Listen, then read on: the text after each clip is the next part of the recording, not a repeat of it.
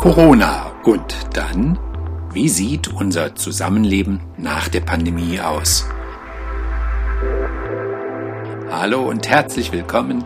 Am Mikrofon ist Rainer Erises und in unserem Podcast spreche ich heute mit Professor Reint Gropp. Er leitet das Institut für Wirtschaftsforschung IWH in Halle. Hallo, Herr Gropp. Hallo, Herr Erikes. Ja, sehr gerne. Ja, hallo Herr Gropp. Fangen wir an mit dem Blick auf die Börse. DAX auf Allzeithoch, Wirtschaft und Finanzwelt geht es prima. Naja, DAX auf Höchststand heißt ja nicht unbedingt, dass es der Wirtschaft im Moment gut geht, sondern es heißt, dass die Märkte erwarten, dass es der Wirtschaft demnächst gut gehen wird. Deswegen ist der DAX auf Höchststand, weil eben die Märkte tatsächlich damit rechnen, dass die Länder, also auch Deutschland, relativ flott und äh, schnell und stark aus dieser Pandemie wieder rauskommen. Die Börse also nur beschränkt Gradmesser der Realität. Wie sehen Sie das aus Ihrer Expertensicht? Auf welche Bereiche der Finanzwelt wird die Pandemie besonders Einfluss haben? Besonders, also was bedeutet das für die Zeit nach der Pandemie? Naja, einen großen Elefanten im Zimmer, den kennen wir ja noch nicht so richtig. Also, und das ist eben die Frage, inwieweit die Pandemie und insbesondere eben auch die Maßnahmen, die ergriffen wurden, zu Insolvenzen führen oder führen werden. Bis jetzt sehen wir ja in den Daten überhaupt noch keine Anzeichen dafür, dass mehr Unternehmen Insolvenz anmelden, was ja nun eigentlich überraschend ist, gegeben, dass die Restaurants nicht offen öffnen können, die Touristikunternehmen keine Reisen verkaufen können und so weiter. Und insofern ist eben die Frage, kommt jetzt noch eine Insolvenzwelle und wenn noch eine käme, dann hätte das natürlich negative Konsequenzen für die Banken, weil sie eben viele Kredite abschreiben müssten und Verluste anerkennen müssten und so weiter. Aber es sieht eben so aus, im Moment jedenfalls, dass die Hilfen, die der Staat zahlt, dass das Kurzarbeitergeld, das bereitgestellt wird, dass die Aussetzung der Insolvenzpflicht und all diese Maßnahmen, die man ergriffen hat, genau um Insolvenzen zu vermeiden, tatsächlich auch funktionieren. Und wenn das so bleibt und wenn wir jetzt dann auch zeitnah über die Impfungen und Tests aus dem, aus dem Lockdown rauskommen und die Leute wieder verreisen können und essen gehen können, dann kann man tatsächlich die Hoffnung haben, dass wir um diese Probleme in der, im Finanzsystem drumherum kommen. Hm. Wir sind also weiter bei der Hoffnung. Sie sagen selber, ja, nennen verschiedene Mittel, dass diese Insolvenzwelle wahrscheinlich vermutlich nicht kommen wird. Aber ist das nicht etwas zu rosig oder ist vielleicht doch Skepsis angebracht momentan? Naja, Sie wissen ja, dass das Institut, also das IWH, äh, zusammen mit den anderen Instituten auch die offizielle Prognose von Bruttosozialprodukt und Inflation und Arbeitslosigkeit für die Bundesregierung macht. Auf der Basis werden dann die Steuerschätzungen gemacht und die Ausgabenschätzungen der Bundesregierung. Und ich glaube, ich kann sagen, dass wir noch nie so eine Bandbreite von möglichen Schätzungen hatten. Es ist einfach sehr viel Unsicherheit. Wir wissen noch nicht mal, wie lange der Lockdown dauert. Wir wissen nicht, wie sich die Wirtschaft entwickeln wird. Wir wissen nicht, ob es wirklich einen Konsumboom geben wird. Und diese Unsicherheit reflektiert sich eben darin, dass um diese Schätzung, die ich Ihnen jetzt so gebe, die relativ optimistisch ist, ein großes, äh, eine große Unsicherheit herrscht. Wir wissen es eben nicht so genau. Das ist typisch für so eine Zeit, wo sich sehr viel sehr schnell verändert. Ähm, und mit dieser Unsicherheit müssen wir eben umgehen. Also äh, die Zukunft ist immer eine Erwartung, aber im Moment ist eben diese Erwartung auch mit sehr viel Unsicherheit behaftet. Gerade in der letzten Woche habe ich mit einem Historiker gesprochen. Vielleicht auch von Ihnen mal einen Blick in die Vergangenheit. Gab es solch eine, ja, eine vergleichbare Situation dieser Unwägbarkeiten, dieser Unsicherheiten, also des ökonomischen Fragezeichens in der Vergangenheit? Naja, ich meine, die größte, äh, aus wirtschaftlicher Sicht die größte das größte Ereignis in den letzten Jahren war natürlich die Finanzkrise vor rund zehn Jahren. Und da war die Unsicherheit auch ziemlich groß. Ich meine, im Nachhinein ist man immer schlauer. Das kommt einem jetzt gar nicht mehr so unsicher vor. Aber es war natürlich zu der Zeit, als wir versucht haben, da Sachen zu prognostizieren, auch so, dass wir nur sehr wenig wussten, dass sehr viele Faktoren eine Rolle gespielt haben, die wir nicht so richtig kontrollieren konnten, die wir nicht so richtig einschätzen konnten. Und insofern würde ich schon sagen, dass die Situation vergleichbar ist, wobei man auch sagen muss, dass Finanzkrisen es ja schon durchaus häufiger gibt, wenn auch jetzt nicht in dem Ausmaß wie vor zehn Jahren, aber wir hatten schon ein paar Erfahrungswerte, was in einer Finanzkrise passiert in der Realwirtschaft, wie sich das auswirkt auf die Realwirtschaft. Hier ist es ja doch eine sehr ungewöhnliche Situation. Also wir hatten so eine Pandemiesituation eigentlich seit dem Ersten Weltkrieg nicht mehr. Und insofern hatten wir so recht keine Erfahrungswerte. Wir haben keine historischen Daten, um das irgendwie einschätzen zu können. Und insofern würde ich sagen tatsächlich, dass die Unsicherheit im Moment tatsächlich noch mal ein Stückchen größer ist, als sie es war zur Zeit der Finanzkrise. Was übrigens aber nicht unbedingt heißt, dass die Erholung aus dieser Rezession, in der wir im Moment sind, nicht trotzdem schneller passieren könnte. Hm, vielleicht etwas für den ökonomischen Laien. Welche Phänomene gab es auf dem Weltmarkt während der Pandemie? Gab es denn beispielsweise deutliche Ausschläge bei Rohstoffpreisen oder Währungskursen?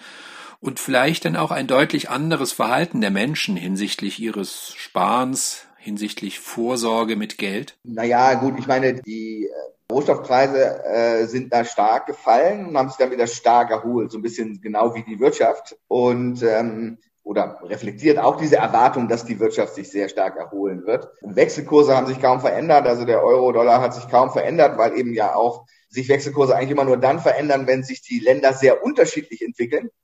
Und natürlich hatten am Ende alle das gleiche Pandemieproblem. Also ob jetzt in den USA, in Europa oder in Asien. Klar, wir sind zum Teil unterschiedlich damit umgegangen.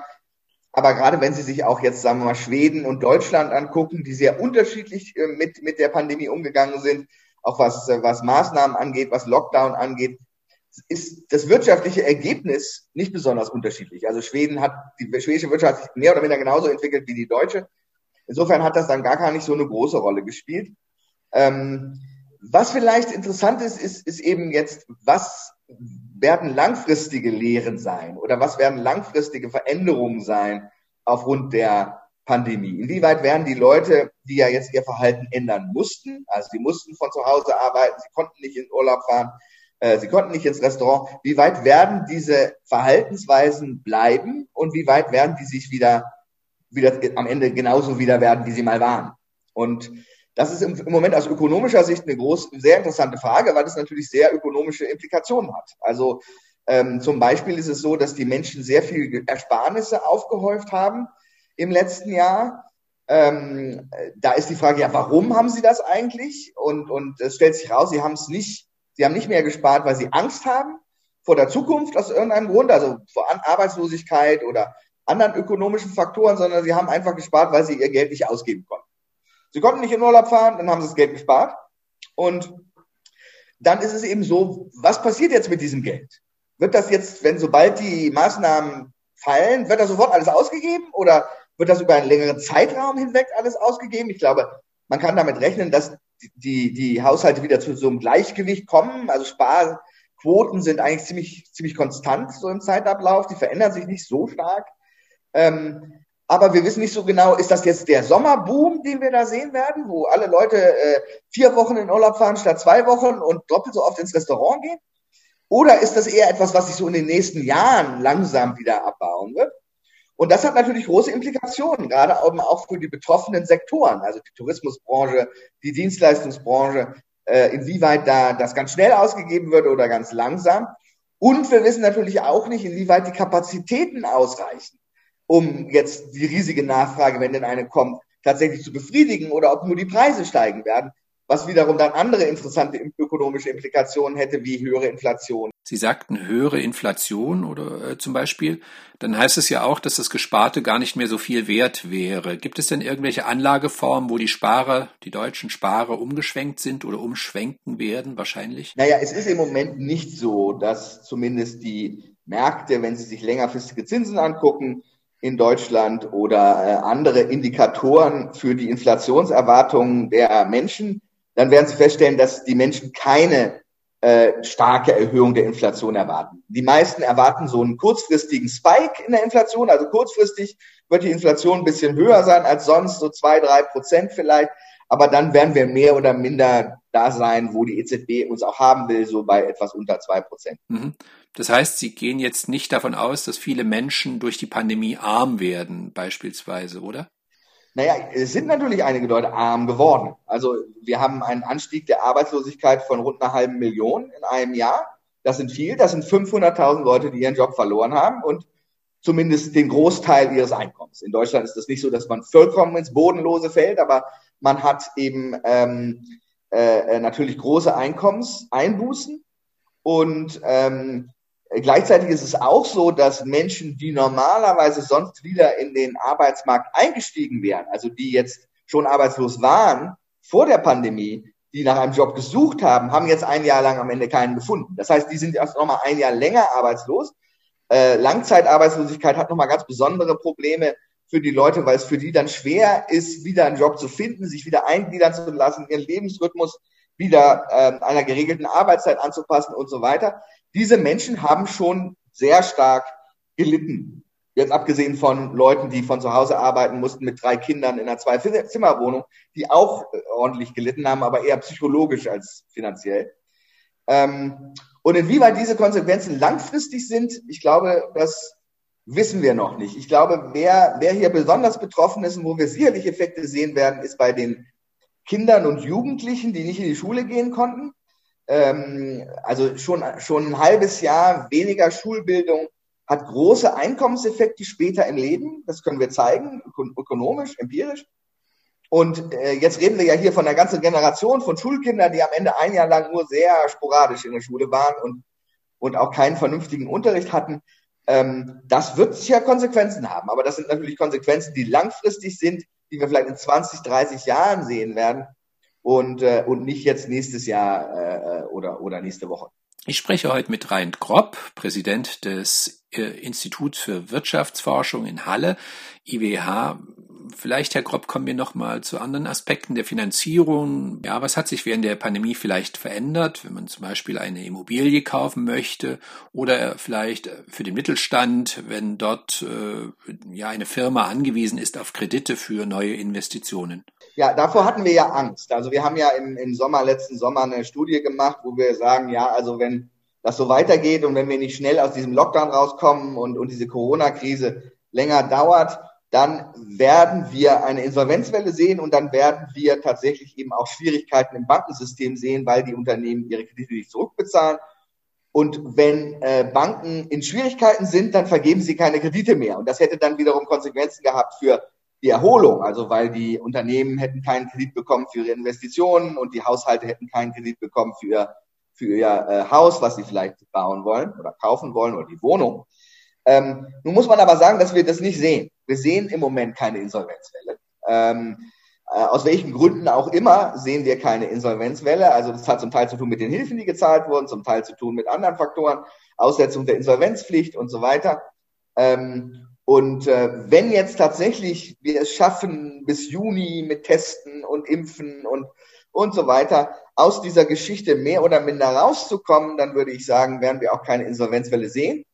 Damit werden wir auch keine Schwierigkeiten im Bankensystem haben und damit werden wir diese Effekte, die Sie beschreiben, dass Unternehmen keinen Hilf bekommen, um zu investieren oder dass, ähm, dass Familien kein, keine Hypothek bekommen, um eine, eine Wohnung zu kaufen, dass wir diese Effekte wahrscheinlich dann eher nicht sehen.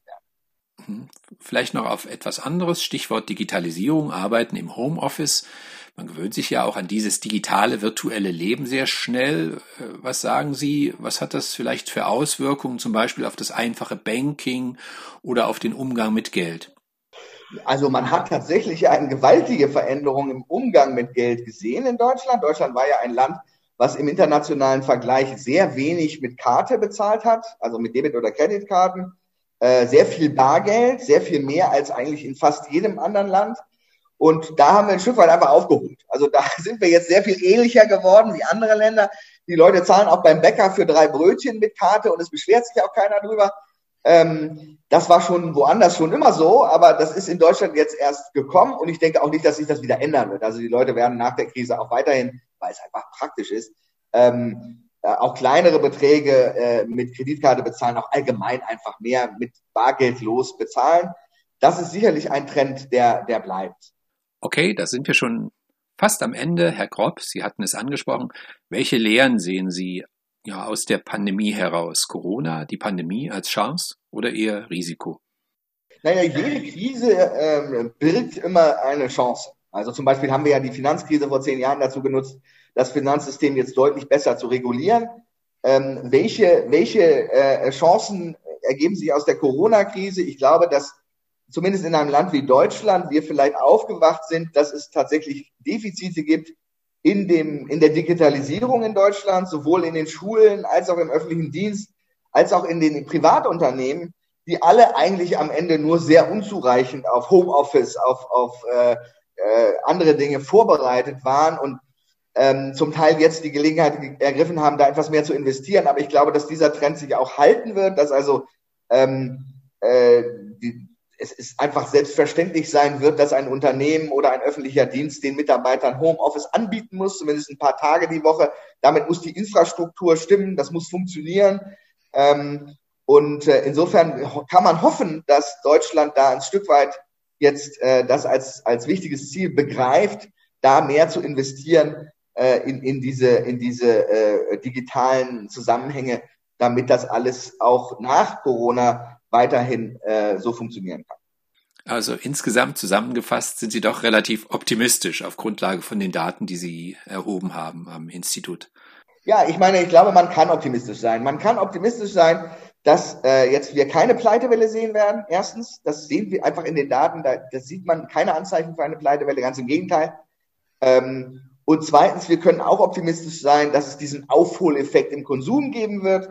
Und wenn es den gibt, dann nützt das natürlich genau den Branchen, die eben jetzt nicht operieren konnten. Das ist ja gut, das wollen wir ja. Wenn diese beiden Faktoren so bleiben und so zusammenkommen, dann können wir tatsächlich relativ optimistisch sein, was die wirtschaftliche Entwicklung angeht, so in den nächsten sechs bis neun Monaten. Da geht es in Deutschland wirtschaftlich deutlich wieder bergauf. Herr Kropp, dann danke ich Ihnen sehr für das Interview und für die Einblicke aus Ihrer Perspektive. Vielen Dank und viele Grüße. Wunderbar, sehr gerne. Ich bedanke mich. Und Ihnen auch vielen Dank fürs Zuhören. Das war's für diese Woche. In der nächsten Woche gibt es den nächsten Podcast Corona und dann machen Sie es gut bis dahin. Auf Wiederhören.